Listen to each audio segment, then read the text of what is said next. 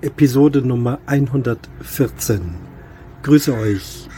Heute ganz ohne Vorspann und wieder nur mit Handytechnik, denn meine Studiotechnik ist momentan ausgelagert in einen großen Aufnahmenproberaum. Dort werden Ton- und Filmaufnahmen gemacht und ich bin dort der Sprecher einer Puppe, also live-synchron sozusagen spreche ich dort und lege der Puppe meine Worte ins, in den Mund und da habe ich gesagt, ich komme mit meinen eigenen Sachen, die ich als Sprecher gewohnt bin.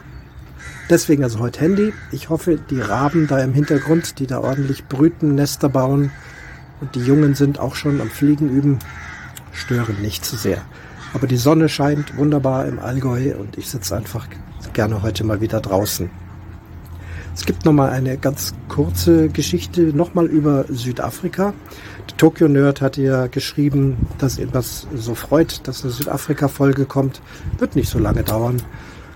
Es geht ums Schlange stehen. Draufgekommen bin ich durch eine Episode, habe ich gestern gehört, vom Backhauscast, beziehungsweise da läuft ja gerade wieder äh, Frank Goes Bad Neuenahr. Er ist auf Reha, berichtet nahezu jeden Tag davon ähm, sehr humorig auch, was da so alles passiert. Und da war mir eine Szene aufgefallen und die spiele ich euch jetzt erstmal ein.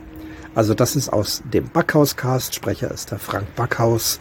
Produzent der Klaus Backhaus. Äh, Creative Commons License 4.0. So, das waren also die rechtlichen Dinge, die natürlich auch ganz wichtig sind, wenn man sowas übernimmt. So, jetzt hört erstmal zu, wie es hier um Schlange stehen geht vorgesehen, nämlich eine Blutabnahme.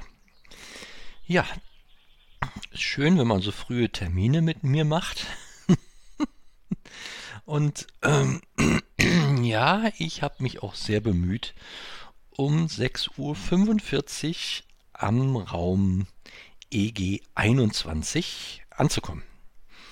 Ist mir nicht gelungen. Die Uhrzeit stimmte, aber ich bin nicht bis zu dem Raum gekommen, denn ich war einer von 20 Eingeladenen zur Blutabnahme.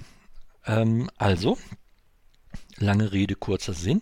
In dem schmalen Flur vor EG 21 äh, standen 20 Leute.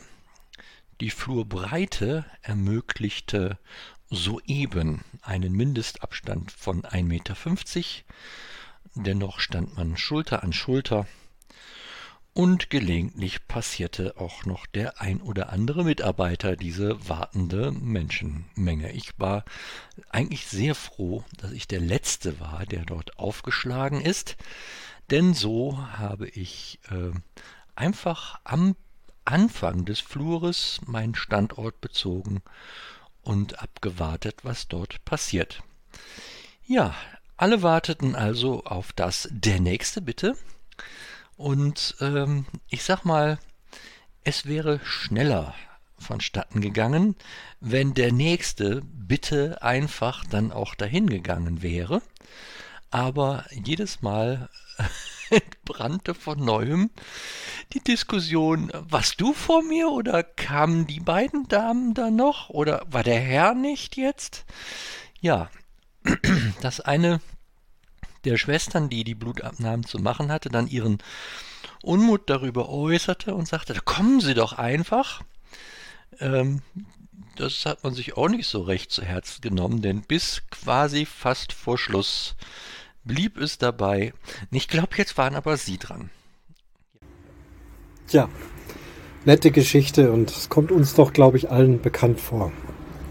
Alles ist in Deutschland geregelt, alles ist perfekt für jedes braucht man ein Formular und das ist alles wirklich durchgetaktet. Das Einzige, und das habe ich, das weiß ich schon seit 30 Jahren, das Einzige, was wir Deutschen nicht können, ist Schlange stehen. Egal wo, im Supermarkt, im Bus.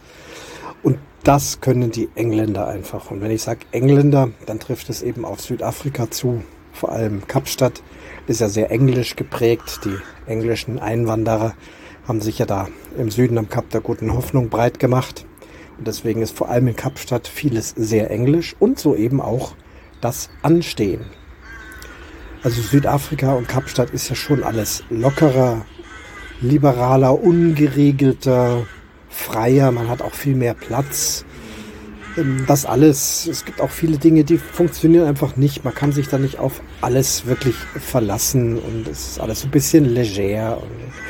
Aber wo nie was anbrennt, ist Schlange stehen. Der Klassiker ist am Bus oder am Zug, ne, am Zug weniger.